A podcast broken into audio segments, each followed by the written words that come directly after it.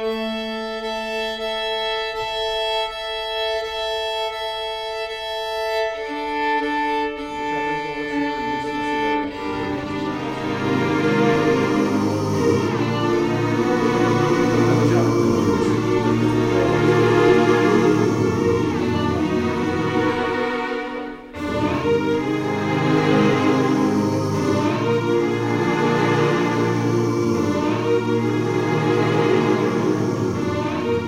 François Mauriac, vous comprenez?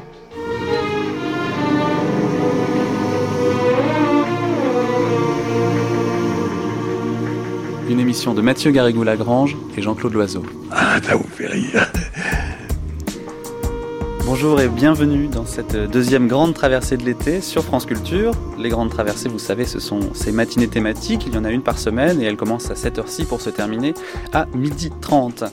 Et après donc un voyage, c'était la semaine dernière en Amérique latine, nous parlons cette semaine de François Mauriac, dont j'ose à peine rappeler qu'il était à la fois écrivain, journaliste, dramaturge, né en 1885, mort en 1970, prix Nobel de littérature 1952, critique de télévision et de théâtre, et qu'il avait une voix bien reconnaissable depuis 1933, date d'une opération des cordes vocales. Même découpage donc que la semaine dernière, des archives entre 9h et 10h, suivi d'un débat, suivi encore d'un documentaire. À chaque jour, euh, sa thématique générale et commençons par la fin. Nous verrons vendredi comment François Mauriac irrigue encore la société française. Jeudi, nous plongerons dans le tissu mauriacien, les fils d'amitié ou d'inimitié qu'il a tissés tout au long de sa vie, et notamment dans le milieu littéraire. Mercredi, nous nous intéresserons aux journalistes, à l'engagé, aux résistants Mauriac. Et demain, il s'agira de baisser un peu la voix pour parler de l'intimité de François Mauriac. Quant à aujourd'hui, eh bien, aujourd'hui, euh, nous commençons par le commencement. André Malraux m'a dit lui-même combien il était étonné de voir la place que l'enfance tenait dans une vie comme la mienne et que lui, m'a-t-il dit, détestait son enfance. Il y a des artistes et des écrivains qui ne prennent pas du tout leur, leur inspiration dans leur enfance, n'est-ce pas? D'ailleurs, pour vous dire la vérité, je ne crois pas que ce soit très bon signe d'être prisonnier de son enfance, comme euh, moi et certains autres, nous le sommes. Je crois que c'est parce que nous n'avons pas su mûrir, c'est parce que nous ne sommes pas développés. Vous comprenez?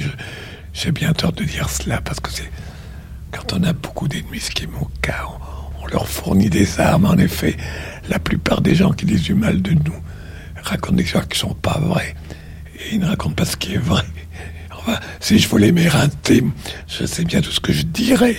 Et je dirais justement ce que je vous dis en, ce moment, c'est que j'ai le sentiment que je n'ai pas mûri, que je me suis fixé à une certaine époque. Vous comprenez Ce qui explique que j'ai été fixé sur l'enfance et que j'ai marché la tête tournée. Vous comprenez Au risque d'être changé en statut de sel, vous savez. Je ne crois pas qu'on puisse s'en vanter, mais c'est un fait. L'enfance donc thème de cette heure d'archives qui commence par une confidence. Au micro d'Harold Portnoy, c'était le 23 août 1965. J'aime l'enfance parce que pas seulement la mienne, mais celle des autres. J'ai des petits-enfants. J'en ai un qui, a 13 ans maintenant, qui est mon préféré bien sûr, parce que c'est le fils de mon fils. Et quand il avait 12 ans, j'étais, j'étais par lui, quoi que ce soit un petit garçon, pareil à tous les petits garçons, qui n'a absolument rien d'extraordinaire. Simplement, il y a chez un enfant de 12 ans, je parle d'un enfant ordinaire, il y a un miracle, je trouve, n'est-ce pas? C'est-à-dire que il y a cette découverte du monde qui relève du génie. Et il y a en même temps, quoi qu'en ait dit Freud et tout ce toutes ces histoires, il y a une grande pureté en même temps. Vous comprenez Je veux dire, euh, le sexe n'est pas commencé, vous comprenez? Ou enfin, sous une forme tellement euh, inconsciente que ça ne compte pas. Il y a la découverte du monde et il n'y a pas encore toute l'impureté de la vie. Et alors c'est un âge que moi je trouve merveilleux, n'est-ce pas? À mesure que l'enfant s'en éloigne, qu'il se rapproche au contraire de la date où on entre dans les orages et dans le trou, je trouve qu'il y a quelque chose de déchirant, vous comprenez? C'est vrai que des garçons, parce que les filles, ils sont tout de suite des femmes. Il n'y a pas d'enfance pour les filles. Je ne crois pas, enfin. Il n'y a pas de véritable enfance. Elles ne sont jamais innocentes. Tandis que les garçons sont, se trouvent, enfin. Comment expliquez-vous ce que vous venez de dire? Ah, c'est parce que c'est physiologique. Il est évident que les filles sont des femmes beaucoup plus tôt que des garçons ne sont des hommes. Enfin, elles le sont incroyablement tôt, n'est-ce pas? Moi, j'ai eu des enfants, j'ai eu des petits-enfants, et je vois que la coquetterie des filles, le désir de plaire, enfin, la femme est, la femme est là déjà tout de suite, n'est-ce pas? Je, le trouve, enfin, c'était mon expérience à moi. C'est leur charme, d'ailleurs, naturellement. Mais elles sont bien moins innocentes que les garçons. Il me semble aussi, mais là, c'est une expérience personnelle. Lorsque vous étiez enfant, aviez-vous des camarades filles, des, amis filles? Oui, oui, oui, oui. J'avais des camarades filles que j'adorais parce que c'était des cousines. On ne vivait pas en dehors de la famille. Nous étions une famille nombreuse et, et nous vivions absolument enfermés dans un monde clos, en dehors des camarades du collège, bien entendu. Mais nous nous suffisions à nous-mêmes. Nous étions cinq enfants et nous avions d'innombrables cousins et cousines. Mais alors j'avais des cousines, moi, pendant une partie de ma, de ma vie, jusqu'à jusqu'à 10 ou 12 ans. J'habitais dans la même maison que ma grand-mère, et ses cousines habitaient aussi la même maison que ma grand-mère. Eh bien, le bonheur pour moi, évidemment, c'était de les trouver, n'est-ce pas? C'était de les rejoindre. Une en particulier. Et il est certain que j'ai été très influencé par elle. Vous comprenez par le. Euh, je n'aimais pas les jeux de garçons, pour dire la vérité j'étais beaucoup plus heureux. Parce que les garçons étaient trop brutaux. Et tandis qu'avec mes cousines, j'étais très très très heureux. Alors et elles aimaient la lecture, une d'elles au moins, aimait les livres, comme moi. Enfin, j'avais de grands échanges avec elles à ce point de vue-là. Mais tout ça ne se passait pas sur un plan, comment dirais-je, sexuel, n'en parlons pas, mais même vraiment sentimental. Non, c'était autre chose. Mais enfin, j'ai beaucoup vécu dans une atmosphère féminine, certainement.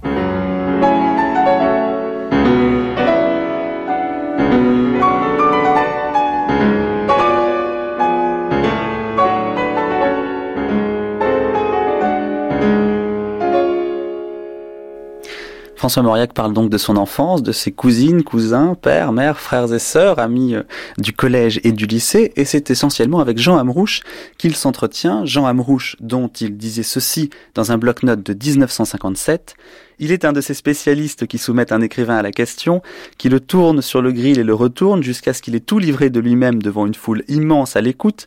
J'y suis passé, je me suis trouvé face à ce lecteur impitoyable, si familier de mon œuvre qu'elle m'en devenait à moi-même étrangère. L'œuvre, ce n'est pas pour tout de suite, c'est pour un peu plus tard. Restons dans la biographie. Nous sommes à la fin du 19e siècle. Mon enfance m'apparaît comme un monde si confus et si fourmillant qu'il m'est très difficile d'en détacher des souvenirs précis. Au fond, ce qui me paraît la dominer tout entière, c'est la mort de mon père, de mon père que je n'ai pas connu, puisque j'avais 18 mois quand il nous a quittés. Mais quand je suis arrivé à la vie consciente, il me semble que, que cette grande émotion me pénétrait déjà la présence de cet absent.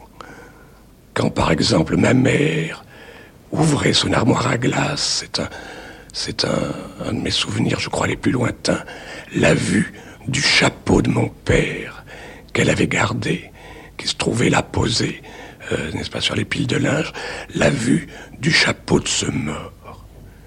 Et à mesure que j'évoque ce souvenir, je me rends compte que ce qui a tout de suite dominer ma petite enfance, c'est la mort. C'est la pensée de la mort en général, de la mort des grandes personnes. Car naturellement, je ne pensais pas que moi-même, je mourrais. Parce qu'alors, je me rappelle très bien la mort de mon grand-père, qui est venu peu après, et du sentiment de, terreur et d'horreur que je ressentais, non pas devant son cercueil que je n'ai pas vu, mais simplement quand j'entrais dans la chambre où je savais qu'il était mort, et oui, et oui, il ne viendrait jamais plus. Nous voici déjà en plein dans cette atmosphère dramatique et qui est propre à vos écrits, car enfin, c'est fait une enfance véritablement très singulière. Déjà, des êtres chers, absents avec tout le poids du mystère de l'absence, que l'on ne peut que plaindre, que l'on, pour qui l'on craint la damnation éternelle, nous sommes là véritablement en pleine tragédie. Eh bien, mon grand-père euh, euh, était très irreligieux Et il était, comme on l'était à cette époque-là, qui était une époque en somme de, de guerre religieuse, où, où, dans les familles même, chacun défendait euh, ses positions. Par exemple, ma mère me racontait que, que mon père euh, se faisait servir sa côtelette le vendredi, non pas qui n'eût pas autant aimé manger de poisson probablement, mais c'était une question de principe. Est-ce qu'il est mort dans l'impénitence finale? On ne peut pas le dire, parce que ça fait partie, si vous voulez, de... Ça fait partie de, des légendes, de la légende dorée de la famille, n'est-ce pas, que, que mon grand-père, absolument irreligieux, n'est-ce pas, allant, allant faire tous les soirs sa partie dans une famille de Langon, sa partie de je ne me rappelle plus quel jeu. En rentrant un jour, un soir de, cette, chez ses amis, la vieille dame, chez qui il, était, lui dit, Monsieur Mauriac, nous allons aller, aller je vais à l'église, accompagnez-moi donc. Il y a, je vais à la bénédiction. Et mon grand-père, qui n'avait pas mis les pieds dans une église depuis des années, ce soir-là, est entré à l'église. Et c'est en rentrant sur la route qu'il est tombé.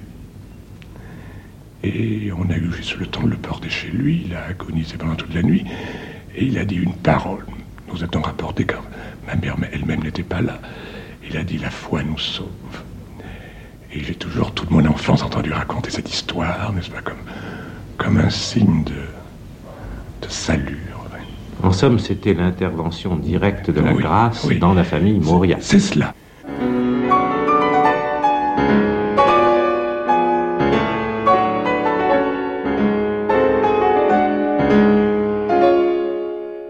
Mais je voudrais maintenant euh, que vous vouliez bien poursuivre un peu euh, la peinture de cet enfant que vous fûtes et dont j'ai vu tout à l'heure dans votre studio une photographie très émouvante. C'est un enfant aux yeux assez tristes et qui est dans les bras de sa mère, une femme brune avec un visage grave, des yeux très profonds, et cet enfant est serré contre le sein de sa mère il est sur ses genoux et il a six ans. C'est de cet enfant Mauriac à six ans maintenant que j'aimerais que vous parliez un peu. Euh, cette image pourrait tout de même vous donner une idée assez fausse de ce qu'était euh, véritablement ma vie d'enfant, parce que je n'étais pas un, enfant, un fils unique, j'étais le cinquième, j'étais le cinquième enfant. Par conséquent, ma mère euh, avait à comment dirais-je, à se partager entre beaucoup d'autres, et je n'ai pas été spécialement couvé, puisque dès l'âge de 5 ans, ce que je trouve très tôt, euh, j'allais chez les sœurs, euh, où j'ai d'ailleurs tout de suite été assez malheureux, et bien que j'ai été ensuite demi-pensionnaire chez les Marianites, enfin, j'y demeurais de, de 8 heures du matin à, à 6 heures et demie du soir, et, un peu plus tard, vers l'âge de, de 12 ou 13 ans, je me levais à 6 heures du matin, et jusqu'à 7 heures du soir, j'étais au collège. Par conséquent, je n'ai pas été un enfant gâté. Absolument pas. Oui, eh bien, euh, nous avons peut-être un peu tendance à construire une sorte de mythe de l'enfant Mauriac. L'enfant Mauriac sans père, et qui euh, entre à ce moment-là dans la grande famille des écrivains ou des artistes qui ont été élevés par leur mère et dans une atmosphère féminine. Il n'est pas nécessaire d'en énumérer un très grand nombre, mais pensons à Vigny, pensons à Baudelaire, pensons à Rimbaud et à sa terrible mère. Plus près de nous, euh, pensons à Gide, par exemple, qui fut aussi élevé par sa mère. Euh, voilà seulement ce que je voulais marquer. Et j'aurais voulu que vous précisiez peut-être davantage quel était le genre d'existence que vous meniez euh, parmi vos frères et votre sœur. Euh, moi, l'influence de mon enfance a été une influence profondément féminine. Féminine et religieuse. Et, une religion, justement, euh, si vous voulez, une religion assez espagnole. Non pas du tout une religion théologienne comme a pu être celle justement de l'enfant Pascal. Je ne fais pas de rapprochement, assurez-vous. Mais euh, une religion toute de sensibilité, n'est-ce pas, profondément sensible euh, et, dramatique. Et je crois que, que c'est évidemment une des clés de mon destin. Mais ce, ce que l'on ne pourra jamais savoir, n'est-ce pas, c'est qu'on ne peut pas faire l'expérience du contraire, à savoir ce que j'aurais donné si j'avais été élevé par mon père, n'est-ce pas? Ce que je tiens beaucoup à vous dire, euh, c'est que, en réalité, mon enfance a été celle de tous les petits garçons euh, de ma condition et de mon milieu. Il ne s'y est jamais rien passé d'extraordinaire. En réalité, c'est ma nature, c'est mon caractère qui l'a dramatisé. Euh, le caractère, c'est la destinée, et le futur romancier a une enfance dramatique. C'est du moins euh, ce que je crois, car si j'analyse chacun des événements qui se sont passés euh, lorsque j'avais 3, 4, 5, 7, 8, 9 ou 10 ans, ce sont les événements qui se sont passés dans, dans toutes les familles. Je suppose que vous aussi, vous avez perdu votre grand-père, votre grand-mère. Euh, et comme vous êtes un écrivain aussi, ça peut être aussi un drame pour vous. Mais en réalité, euh, j'ai eu une enfance très banale. Je voudrais maintenant vous demander de préciser les traits essentiels de la religion de votre enfance et, si j'ose dire, de peindre les principales figures de votre mythologie d'enfant. La vie d'un enfant de, de ma famille était évidemment tout à fait axée sur la liturgie. Et je me rends compte que pour moi, l'atmosphère de ma vie d'enfant euh, se fixait autour de Noël, autour de Pâques, autour de la Pentecôte. D'ailleurs, euh, les vacances y ajoutaient euh, leur charme, leur, charme nullement religieux. Mais c'est certainement la liturgie qui a baigné mon enfance de, cette atmosphère et euh, la manière aussi dont elle était solennisée dans ma famille. Et puis, il y avait aussi, et je crois que c'était très important, euh, une chose qui, je crois, a passé des mœurs dans beaucoup de familles et qui était euh, la prière en commun. Il est certain que, par exemple, l'habitude qu'on avait dans ma famille de réciter la prière du soir en commun euh, donnait, à mes soirées et aux instants qui précèdent le sommeil une atmosphère très singulière. À cela s'ajoute naturellement tout ce que un collège catholique comporte de cérémonies. Tout tournait évidemment autour de la chapelle. J'étais moi-même euh, soliste.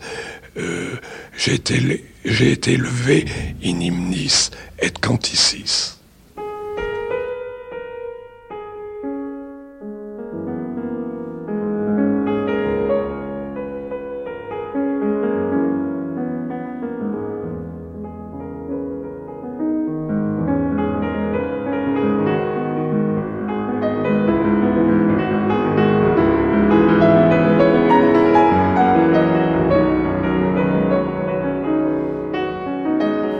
Vous avez dit tout à l'heure euh, combien toute séparation d'avec votre mère était pour vous une dure épreuve. Jusqu'à quel point cet amour que vous éprouviez pour votre mère peut-il être comparé, par exemple, avec celui que Baudelaire éprouvait pour la sienne? Il n'y a eu, en tout cas avec ma mère, euh, aucun conflit, aucun, aucun drame à aucun moment de ma vie, ou enfin le conflit qui a pu exister euh, était latent, mais ne s'est, ne s'est jamais manifesté par une opposition violente. Et ma mère, quoiqu'elle fût tellement différente de, de moi, enfin par la formation, euh, euh, enfin par beaucoup d'autres choses aussi, ma mère ne s'est jamais opposée à ma vocation. Elle ne m'a jamais brimé d'aucune manière. Je crois qu'elle a pu souffrir de mes livres. Elle est morte en 1929 j'avais donc écrit déjà plusieurs de mes romans. Je crois que je crois que j'ai rapporté ailleurs un mot, un mot d'elle qui, qui en dit long. Elle m'a dit mais je ne savais pas que tu avais que tu avais été un enfant si malheureux. Et j'ai essayé, j'étais désolé de cette réflexion parce qu'en fait je n'avais pas été un enfant malheureux. Et si, et si un enfant malheureux, ce n'était pas du tout du fait de ma mère, c'était du fait de ma nature. Mais euh, si vous avez été un enfant malheureux précisément, n'étiez-vous pas malheureux dans un sens tout à fait différent de celui que votre mère aurait pu euh, concevoir? Oui, bien sûr. Euh, ma mère, il y avait des choses en moi que ma mère ne pouvait même pas imaginer, que, que dont moi-même d'ailleurs enfant avait très peu conscience. Mais la vérité, c'est que une femme seule, une, ma mère avait été veuve très jeune, n'est-ce pas Elle avait, je crois, 32 33 ans quand son mari est mort, et qui a élevé cinq enfants, dont quatre garçons. Je crois que ce serait d'une injustice euh, absurde que de lui reprocher les erreurs qu'elle a commises et qu'elle ne pouvait pas ne pas commettre. Moi, je ne reproche absolument rien à ma mère, quoique je considère que mon éducation a été totalement absurde, mais elle ne pouvait pas ne pas l'être.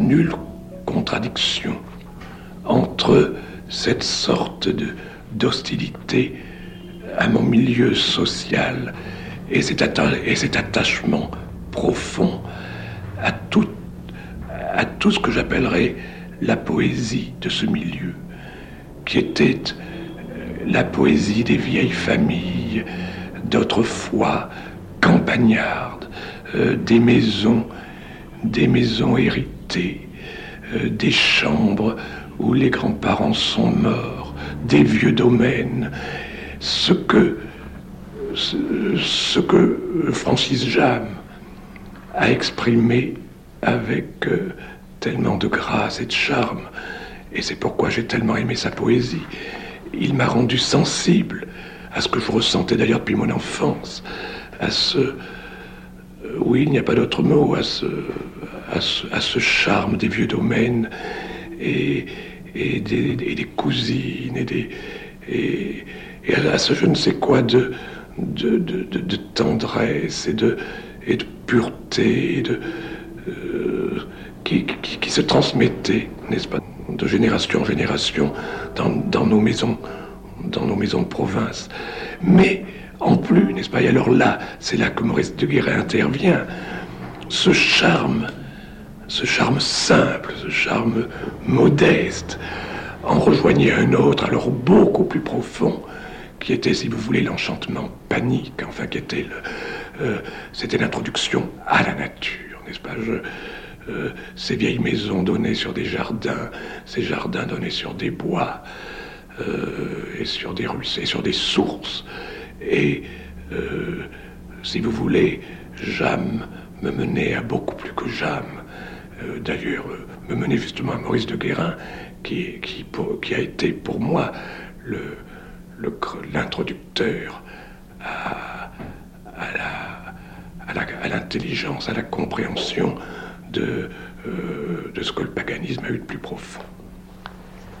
Oui, j'allais justement vous dire que il y a en effet cette gloire panique, cet éclat sensuel que l'on trouve dans le centaure, dans la bacchante, mais il y a encore autre chose qui s'y ajoute, je dirais même quelque chose qui s'y imprime très profondément et qui, tout en accusant le charme, le détruit, c'est-à-dire cette emprise constante de la mort, car enfin, ce sont souvent des figures disparues ou des figures malades déjà à demi dévorés, consumés par le feu.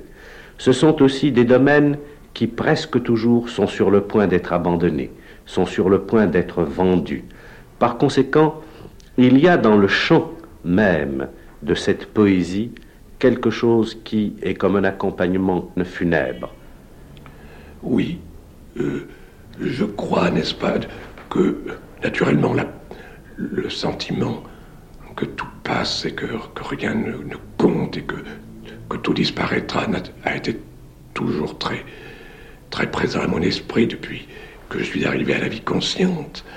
Mais je crois que dans nos familles bourgeoises, il y a à la fois, il y avait à la fois, à la fois cette hantise de la mort et cette idée très, curieuse au fond que l'on peut vaincre la mort par l'héritage et par la continuité, pas, pas sous une forme basse, par la transmission des terres et de la propriété. C'est une, c'est un sentiment qui disparaît et qui était très fort, euh, dans, non seulement dans ma propre famille, mais chez tous les gens qui, nous, qui à la campagne, nous entouraient. Au fond, euh, au fond le lieu commun euh, des sermonnaires, n'est-ce pas, sur les biens de ce monde qui ne nous suivent pas, ne correspondait pas à leur expérience.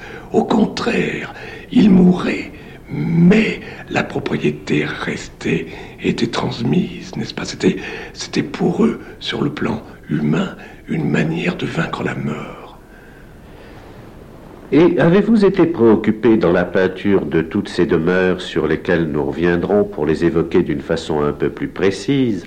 Avez-vous été préoccupé justement de les sauver de la mort par la peinture que vous en avez faite dans votre œuvre Je ne sais pas si cette préoccupation correspondait euh, à jouer un rôle dans, la création de mon œuvre. Je ne le crois pas. C'est après coup que j'ai le sentiment, en ce qui concerne en particulier nos, nos propriétés des Landes, qui euh, qui euh, ont été dévorés par le feu, comme la plupart des propriétés, qui de plus ont été partagées entre nous cinq, et, qui, et donc cette propriété qui était une, ce qu'on appelait une belle propriété a été en quelque sorte pulvérisée. Euh, elle existe bien encore, le parc existe encore, il est à mon frère le docteur, mais quand j'y reviens, j'ai vraiment l'impression que le vrai Saint-Symphorien, que, le, que les vraies landes, enfin, dans lesquels nous avons été élevés et, qui m'ont tout donné, j'ai l'impression, au point de vue littéraire, ou du moins presque tout, eh bien, n'existe plus que par moi et en moi, n'est-ce pas? Alors qu'au contraire, Malagar, qui est encore à moi, que euh, dur et que, et, et non, non, non, plus, non pas seulement en moi, mais hors de moi.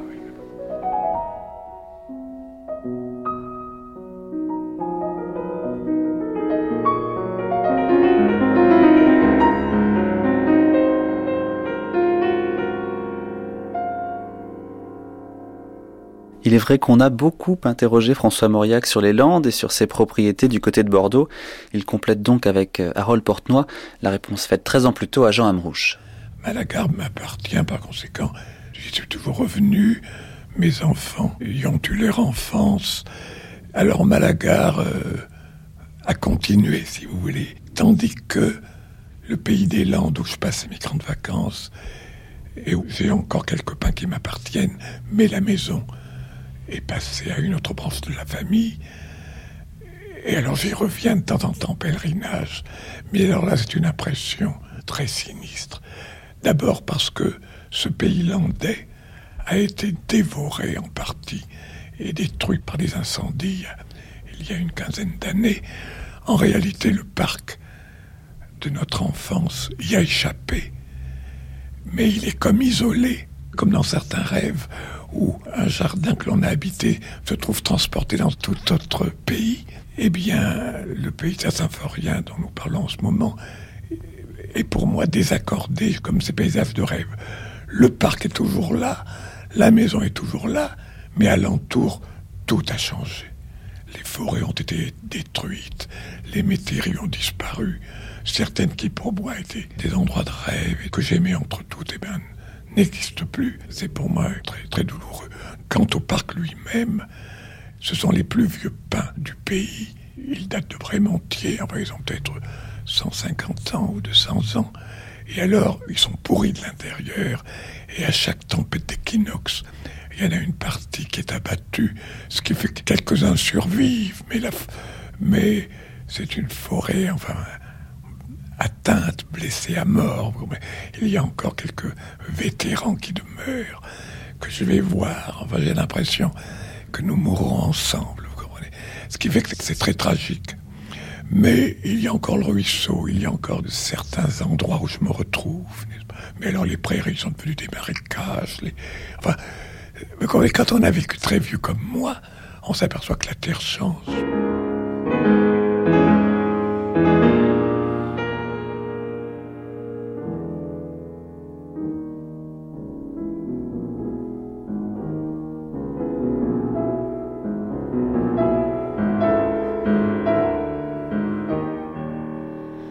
Saint-Symphorien, la Terre, c'est le temps des vacances et la majeure euh, partie de l'année. François Mauriac, qui n'a pas encore vécu très vieux, doit se rendre comme tout le monde à l'école et c'est avec une certaine souffrance. Retour de Jean Amrouche, l'intervieweur écrivain qui deviendra, après ses entretiens fleuves de 1952, un ami du futur prix Nobel. Euh, vous vous êtes défendu contre une attaque que je n'avais pas du tout prononcée en disant qu'après tout, votre enfance n'a pas été une enfance si solitaire ni si triste qu'on ne pourrait le croire en lisant certains de vos livres. Euh, cependant, dans ce texte auquel je faisais allusion, commencement d'une vie, les quelques images de votre toute première enfance que vous avez recueillies sont des images qui composeraient un tableau euh, particulièrement sinistre. C'est, je fais allusion surtout au souvenir que vous avez gardé de ce jardin d'enfants où vous avez été placé vers 5 ou 6 ans. Oui, c'est cela, n'est-ce pas? Oh, En réalité, ce qui me frappe quand je quand j'essaie de me rappeler les, enfin les, les petites classes, une chose dont j'avais conscience déjà à ce moment-là, c'était une, c'était d'une certaine injustice qui euh, c'était les plus bouclés, les plus gentils, les plus, les plus mignons, euh, n'est-ce pas, qu'il y avait les, faveurs. J'ai gardé le souvenir, par exemple, d'une, d'une euh, composition de lecture où j'avais lu comme les autres, parce que je savais, je savais très, j'ai lu très tôt et j'ai adoré l'actionnaire, et où j'avais été dernier. j'avais été très étonné d'être dernier, étant donné que j'avais lu couramment comme les autres, n'est-ce pas? C'est peut-être, peut-être l'ai-je imaginé après, peut-être y avait-il d'autres raisons. Vous savez, je n'ai pas eu tout je n'ai pas eu tout l'intention de vous citer là fait historique. Je vous dis l'impression que j'ai eue, si vous voulez, que les enfants un peu chétifs comme j'étais, euh, n'est-ce pas, étaient primés, étaient c'était aux enfants bouclés. Oui, aux enfants bouclés, parmi lesquels, je crois, il y avait un de vos frères. Ah non, mon frère, mon frère Pierre était en effet bouclé, était beaucoup, plus gentil enfant que moi, mais il avait trois ans plus, et nous n'étions pas dans la, dans la même classe. Oui, mais vous parliez d'un certain cérémonial auquel participaient les enfants. Les enfants étaient, euh, comment dirais-je, en quelque sorte exposés certaines fois devant les familles, et alors ces jours-là, ils étaient revêtus de très beaux atouts, on les embellissait. Et vous écrivez cette phrase euh, qui est assez dure, je crois. Pour moi, on n'essaya jamais de m'embellir. Une paupière déchirée avait agrandi un de mes yeux. On m'appelait Coco Belleuil et j'avais l'aspect pauvre et chétif. Oui, eh bien, écoutez, pour tout dire, je crois, euh, je crois qu'il y a euh, dans cette phrase que vous citez un peu de littérature. Je, je crois que là, j'ai cédé à un effet, un effet. Vous ne vous méfiez pas assez euh, des, euh, des écrivains auxquels vous avez affaire sur ce sujet-là, n'est-ce pas? Inconsciemment, inconsciemment, là, j'ai cédé à, une espèce de tendance poil de carotte, si vous voulez, n'est-ce pas? Qui se trouve beaucoup l'écrivain. En réalité, je, en effet, j'avais été un peu, on ne peut pas dire défiguré. Enfin, j'avais j'avais euh, une paupière tombante et l'autre et l'autre relevée, n'est-ce pas, qui, qui, était beaucoup plus accentué à ce moment-là. Et puis avec le, le temps, ça, ça, a à peu près disparu. J'étais un enfant, en effet, plutôt chétif, mais enfin, je n'avais absolument rien de, je n'avais absolument rien de monstrueux. Mais enfin, vous avez subi ce, que, ce, ce surnom de Coco Belleuil, et je suppose que vous en avez beaucoup souffert. J'en ai un peu souffert, oui. J'en ai, oui, tout me faisait souffrir. Dans cette... On ne voulait pas me... En m'appelant Coco Belleuil, on ne voulait pas me faire de peine, mais on m'en faisait, évidemment, d'ailleurs. Comment on ne voulait pas vous faire de peine Mais on voulait vous faire de la peine, car enfin, le monde des enfants est un monde absolument féroce. Eh bien, écoutez, maintenant que j'y réfléchis, je crois que je crois que c'est en famille, hélas, qu'on m'appelait Coco Belleuil, beaucoup plus qu'au collège. Mais vous pensez qu'alors, euh, en famille, on vous appelait Coco Belleuil et que c'était, comment dirais-je, un petit sobriquet d'affection Oui, enfin, c'était une taquinerie de mes frères, je suppose. Oui, mais enfin, une de ces taquineries qui peuvent blesser profondément. Oui, bien sûr. Euh, vous avez également relevé, à propos de cette institution, l'odeur de chlore des WC. Et il semble que vous ayez gardé le souvenir un souvenir cuisant véritablement de vos petits pieds gonflés par les engelures. Oui, quand je songe que j'étais tout de même dans une famille bourgeoise, très à l'aise, où, nous étions ce qui s'appelle gâtés, je suis frappé comme les enfants de cette époque-là euh, avaient une vie plus dure qu'aujourd'hui. Nous n'étions pas pensionnaires, mais enfin, nous nous levions de très bonne heure, toute enfance, pas à 7 heures, mais, plus tard, à 6 heures moins le quart, n'est-ce pas? Et vraiment, jamais je n'ai eu de feu dans ma chambre, jamais je n'ai eu de nous, nous, levions dans le froid, et dans, éclairé par une bougie ou par une lampe pigeon, n'est-ce pas? Euh, Jamais le moindre feu. Et je dois dire que, que qu'en effet, j'ai gardé un souvenir vraiment affreux de, des, des, engelures et des, souliers trop étroits et de toute une. enfin, je n'imagine pas mes propres enfants subissant ce, petit martyr, quand c'était vraiment un petit martyr. Évidemment, nous étions élevés à la tue. Et, et les bonnes sœurs est-ce qu'elles étaient vraiment, elles étaient tendres, affectueuses, maternelles avec vous, ou bien est-ce que vous sentiez peser cette espèce d'inquisition Oh, qui tendait à dépister le mal déjà chez les enfants tout petits, enfin de 5-6 ans? Non, non, absolument pas. Vous avez là des souvenirs qui remontent à plus d'un demi-siècle.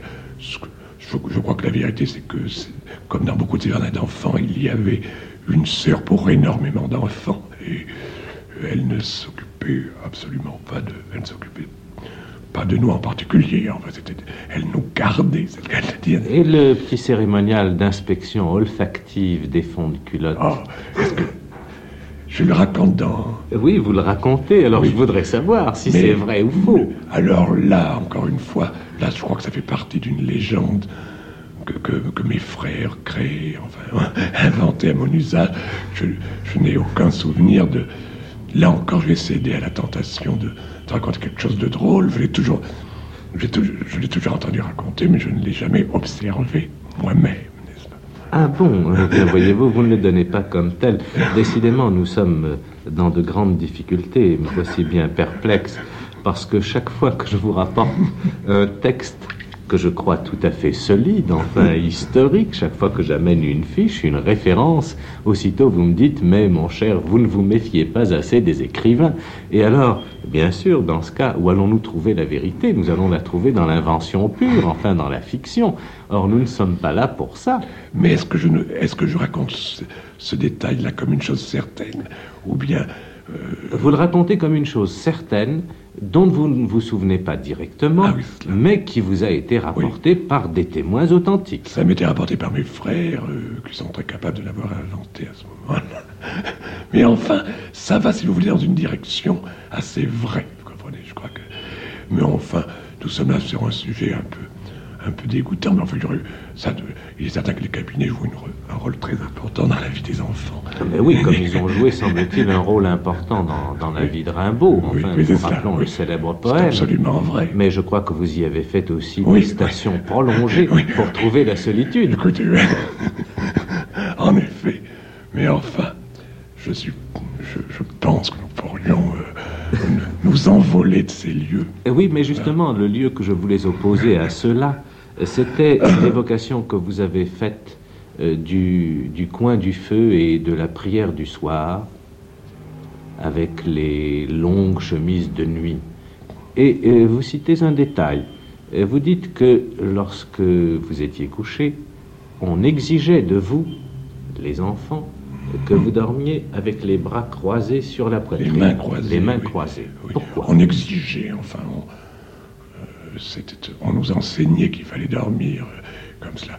Eh bien, euh, je crois que c'était euh, certainement, pour nous, c'était dans une pensée religieuse, naturellement.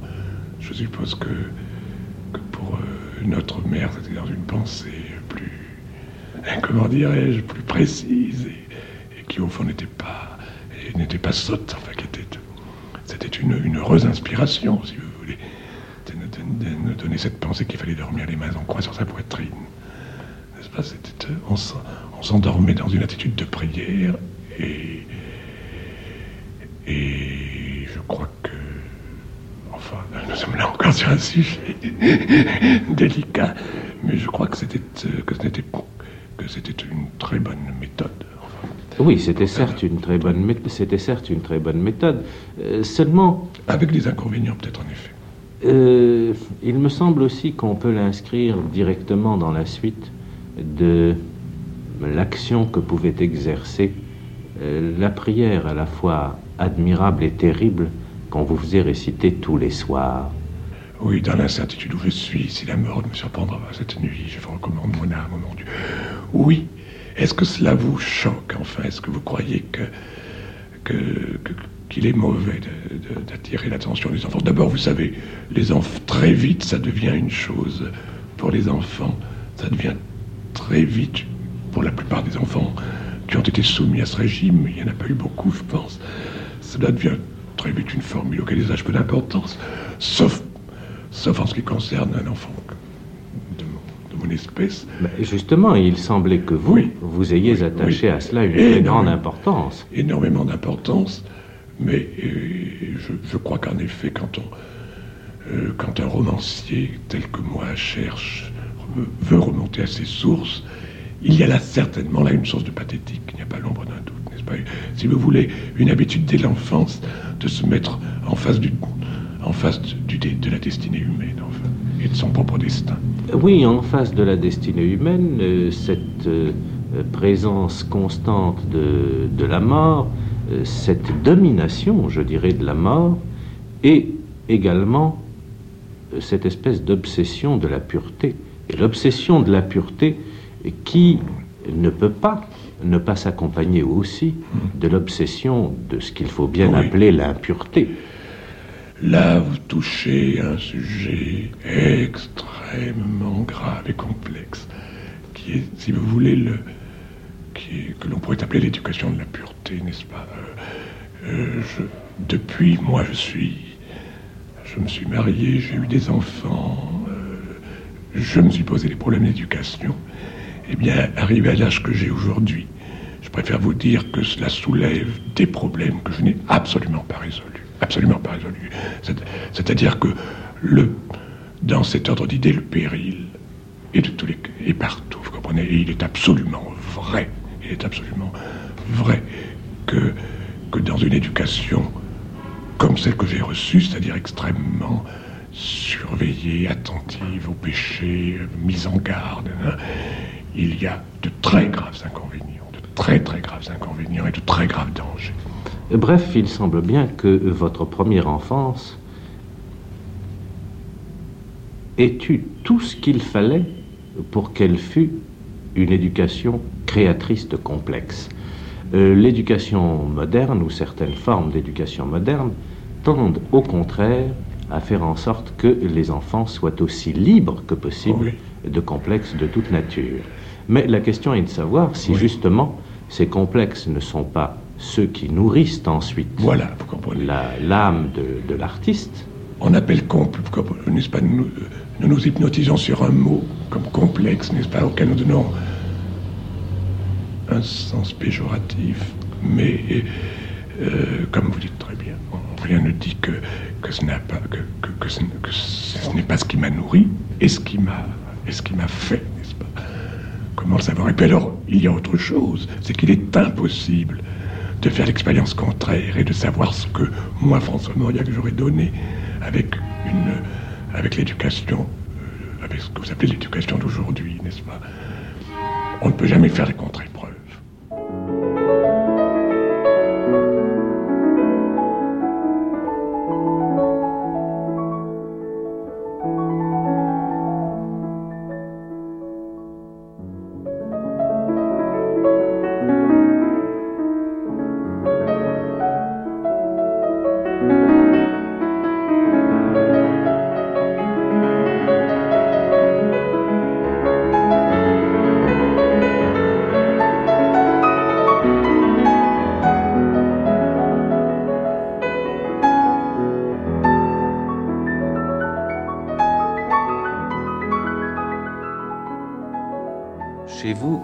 vous étiez euh, pleinement satisfait de la vie que vous meniez, mais je me demande alors quelle pouvait être la part du rêve, de l'imagination, tout ce qui pouvait vous appeler ailleurs. Je comprends bien la séduction profonde et, disons, presque la fascination de la chaleur du nid, mais enfin, il y avait aussi l'inconnu, et cet inconnu était en vous et hors de vous. Et de quelle façon vous sentiez-vous appelé justement sur ces routes inconnues, même dans la chaleur du nid familial Eh bien, euh, euh, moi qui suis né dans un port, n'est-ce pas euh, C'est extraordinaire combien, en prenant votre question au sens le plus, le plus matériel, j'ai été peu appelé par les, par les ailleurs. Enfin, combien je, pense au, beau vers qu'a écrit sur ce sujet mon ami Jean de la Ville de Mirmont, qui a été élevé comme moi à Bordeaux. Moi, je n'ai pas été du tout comme lui, hanté par les départs. Euh, j'ai tout de suite été tourné beaucoup plus vers l'intérieur et beaucoup plus vers les êtres. Si vous voulez ma curiosité, aller vers les êtres. Et je me rends compte à quel point, quand j'étais enfant, et sans aucune préméditation et sans aucune, sans même en avoir conscience, j'étais attentif aux autres, aux, grandes personnes.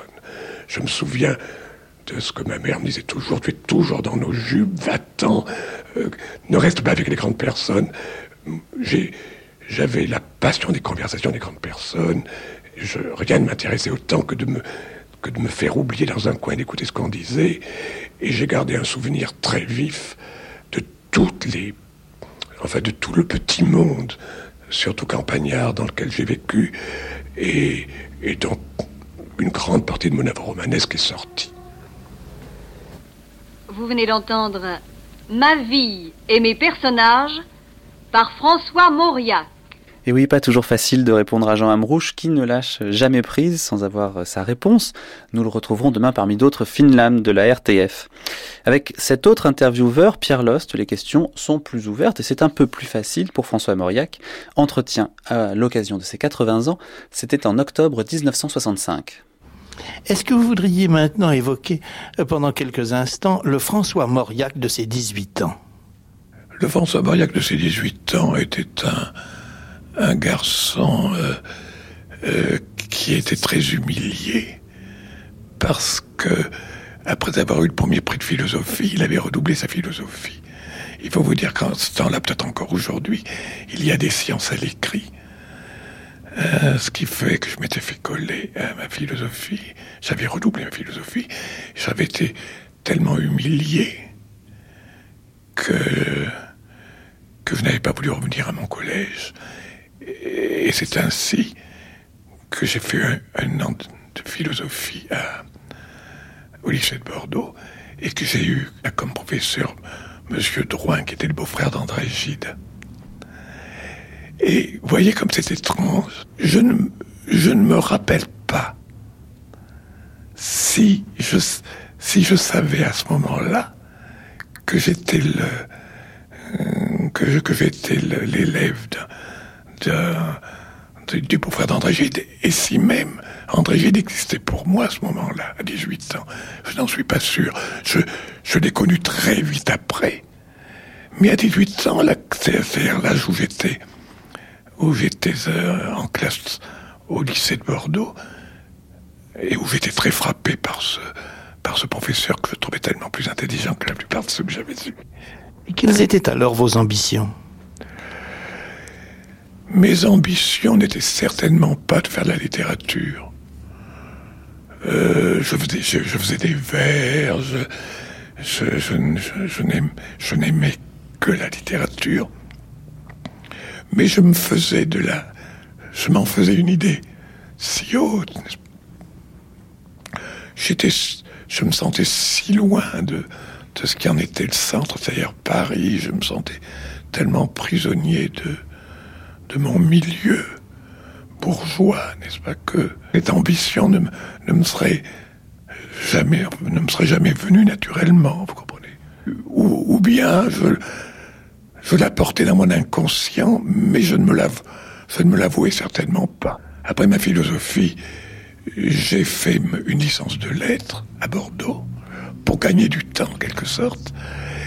Et si j'ai, j'ai décidé de préparer l'école des chartes, bien que je n'eusse à ce moment-là aucune idée de ce qu'était l'école des chartes, mais c'était une simplement parce que c'était une école qui se trouvait à Paris, et donc que ça m'obligeait à vivre à Paris, et deuxièmement qu'il n'y avait pas de qu'il n'y avait pas de mathématiques dans le programme. C'était les deux seules raisons qui avaient fixé mon choix. J'ai pu, grâce à l'école des chartes, m'installer à Paris. Mais à peine y étais-je entré, puis je suis entré en novembre, quand, après le concours d'admission, et, et je l'ai quitté à Pâques. C'est vous dire, parce que pour moi l'important c'était d'être à Paris.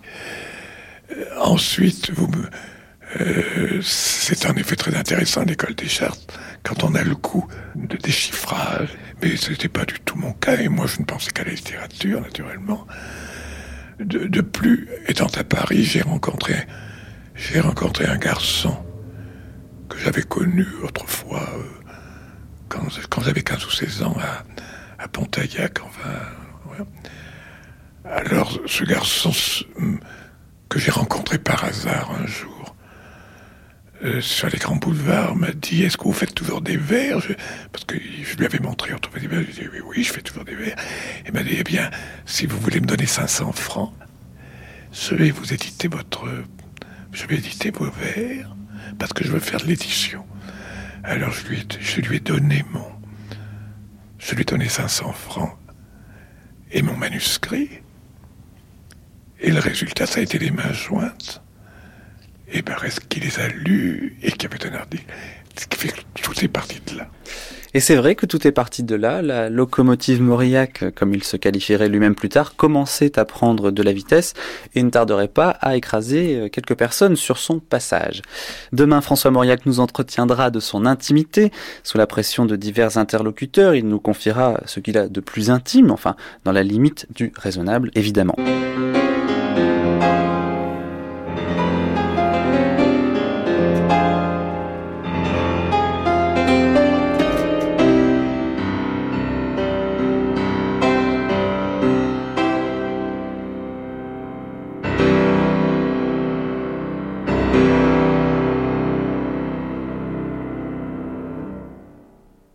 9h58 sur France Culture. Dans un instant, le débat, les mythes fondateurs chez François Mauriac. Et juste avant, ce sera la chronique d'Anne Wiazemski.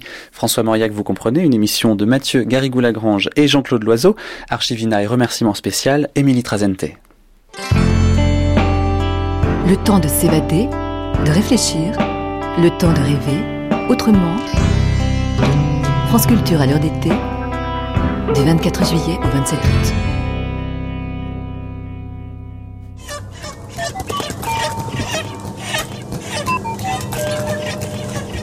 Elles assument leurs choix, leurs doutes, leurs victoires, leurs utopies. Elles nous les font partager. De tous âges et des quatre coins du monde, elles ouvrent notre regard à un petit peu plus d'humanité. La ronde des femmes, cet été sur France Culture. Écoutons-les chaque jour de la semaine à 14h30.